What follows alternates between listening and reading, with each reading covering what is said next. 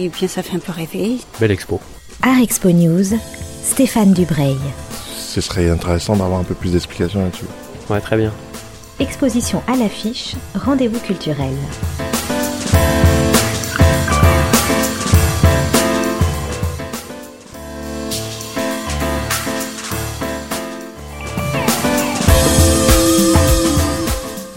Ouvert en 2014, le musée des Confluences à Lyon se distingue par ses expositions imaginatives et engagées dans les débats de société.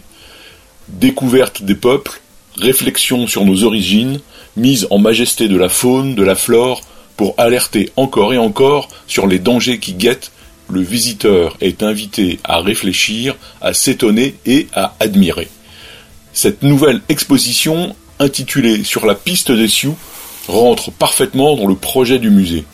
Elle donne à voir en se posant des questions importantes sur les rapports que nous, Européens, avons construits avec les peuples qui vivaient et qui vivent toujours sur les terres que nous avons colonisées. Les Sioux que nous imaginons existent-ils? Comment ce peuple est-il entré dans nos imaginaires européens? Quelle image avons-nous construit d'eux? Qui voyons-nous? Est-ce des Indiens fantasmés ou de véritables hommes, de véritables femmes porteurs d'une culture riche et singulière. Pour répondre à toutes ces questions, j'ai rencontré Johan Cormier, qui est chargé de projet pour suivre cette fameuse piste des Sioux. Alors le, propos de l'exposition, il, il commence par un constat que le musée a mis, en, lumière à travers une étude euh, auprès d'un institut d'opinion qui s'appelle le CREDOC. Et ce constat, c'est que aujourd'hui, l'imaginaire des Français euh, autour des populations euh, natives de la moitié nord, disons, du continent américain, bah, il continue de tourner autour d'une figure un, peu étonnante qui est la figure du Sioux. Alors quand je dis Sioux, je parle de l'Indien des plaines. si je voulais être plus précis, je vous parlerai de Lakota. Lakota, c'est une nation indienne, pour faire simple, dans le, Dakota du Sud. Et, et les Lakota, en fait, ont un certain nombre d'attributs qu'on connaît ici, qui sont euh, la coiffe guerrière, cette fameuse coiffe de chef à plumes, euh, bien évidemment le, le tipi, euh, la chasse à l'arc, le calumet, etc. Et, tous ces mots, associés au bison aussi, la chasse au bison, et tous ces mots sortent encore dans l'étude qu'on a menée l'année dernière, comme étant l'imaginaire un peu partagé par la majorité des Français lorsqu'on évoque la question de ce fameux Indien d'Amérique. L'appellation est fort heureusement un peu désuète aujourd'hui, mais en tout cas c'était l'imaginaire qu'on souhaitait convoquer.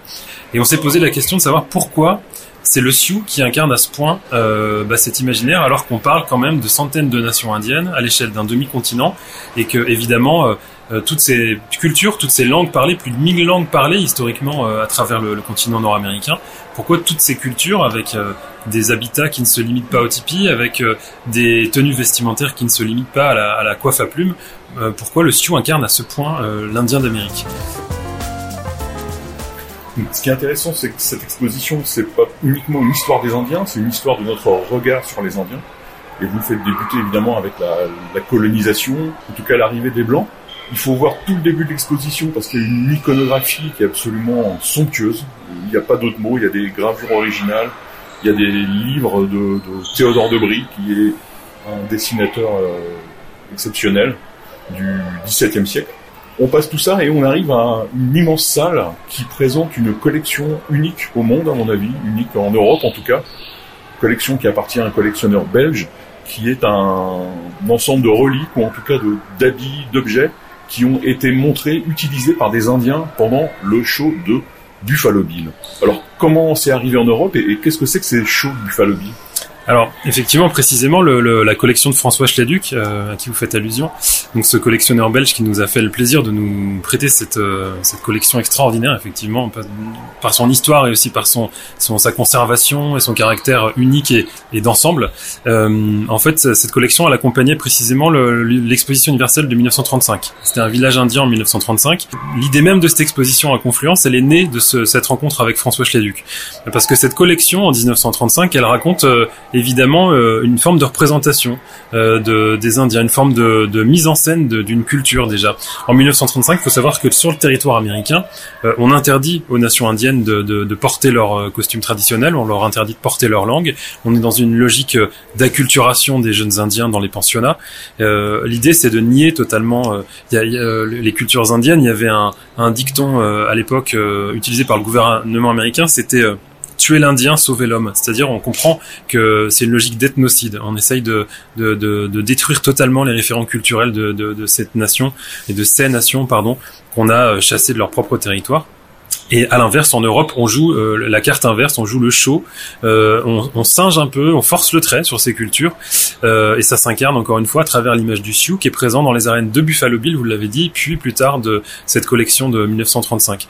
Et, et le, la possibilité d'exposer cette collection bon magnifique, hein, euh, bah, nous a donné euh, l'envie d'aller raconter toute cette histoire des premiers colons européens euh, qui ont posé le pied sur le territoire américain jusqu'à jusqu'au dernier film d'Hollywood qui nous raconte là aussi une forme de fiction liée à, l'imaginaire indien. Bon, cette, cette, collection, je veux dire que comme tous les petits garçons, moi j'ai joué aux Indiens quand j'étais petit et on, ça fait rêver. Oui, et puis c'est vraiment euh, le, c'est en tout cas là l'archétype de l'Indien, c'est-à-dire que ces magnifiques coiffes de guerre, par exemple, c'est c'est c'est celle qu'on retrouve dans les films de John Wayne, c'est celle qu'on retrouve dans dans le, bon les grands westerns qui vont ponctuer comme ça près de 100 ans de cinéma, c'est celle qu'on retrouve dans toute l'imaginaire euh, aussi l'imagerie euh, publicitaire du XXe siècle, c'est la coiffe de bison futé pour les Français, et, et on voit à quel point ces shows ont marqué les consciences populaires. Vous parliez des shows de Buffalo Bill et ce village en est l'héritier, indien de 35 c'est plus de c'est plusieurs dizaines de millions d'Européens euh, qui ont vu ces spectacles à l'époque. On l'a un peu oublié. Et bien avant le western, ça crée déjà comme ça, ça, ancre un imaginaire. Et c'est vraiment le propos de notre exposition. C'est une sorte de représentation.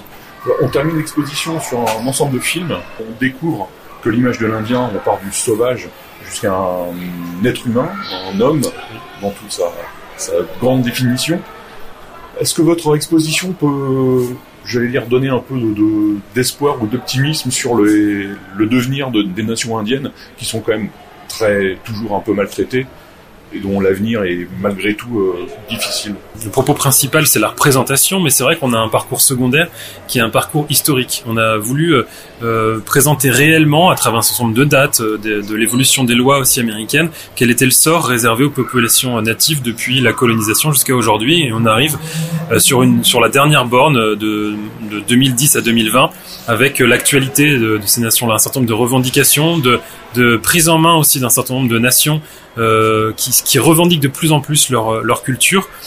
Ceci étant dit, évidemment, euh, le tableau n'est pas tout blanc et, c'est une histoire qui reste à écrire. Nous, on, on espère que, que cette histoire-là va être euh, optimiste, euh, mais c'est vrai qu'il y a des situations euh, dramatiques. Il faut quand même rappeler que les réserves amérindiennes sont les endroits où il y a le plus de misère aux États-Unis. C'est vraiment un monde dans un monde qu'on connaît peu ici, à part quelques reportages sur cette réserve de Pine Ridge qui est assez médiatisée et qui connaît malheureusement des problèmes d'alcool, de drogue, d'obésité, de malnutrition. Enfin, vraiment des choses qui sont dures et qu'on connaît un petit peu plus aujourd'hui mais le, le sort des, des, nations indiennes est, est, est quand même, euh, enfin voilà, assez dramatique. Sauf que la bonne nouvelle, c'est qu'un certain nombre de jeunes générations euh, reprennent en main euh, leur, leur culture. Euh, j'en veux pour preuve, par exemple, la, chaque année, le, la cérémonie d'anniversaire de cette grande bataille, grande victoire indienne de Little Big Horn, où un certain nombre de, jeunes Indiens sont fiers de, de se replonger dans leur histoire. Et malgré cette rupture de transmission culturelle qui a été voulue par les, les, autorités américaines, hein, cet ethnocide, encore une fois, et eh ben les, les, les jeunes Indiens arrivent à, à, à se réapproprier des, des éléments de leur propre culture J'espère que cette exposition donne envie, en tout cas, de, s'intéresser davantage à ce qu'est la réalité de ces cultures-là et pas seulement, enfin, de dépasser le stéréotype encore une fois, hein, qui est toujours en cours malheureusement, mais euh, voilà, enfin, d'attiser la curiosité en tout cas. Eh ben, merci beaucoup. Merci beaucoup à vous. L'exposition sur la piste des Sioux se tient au musée des Confluences à Lyon jusqu'au 28 août 2022. On va mettre toutes les informations sur le site de la radio. Et enfin, ne quittez pas ce magnifique musée sans visiter les collections permanentes. C'est un mélange de cabinets de curiosité, de musées de sciences naturelles, d'histoire et d'ethnologie. Entre les momies, les fossiles, les animaux naturalisés, les costumes et les objets glanés dans le monde entier, le voyage est spectaculaire.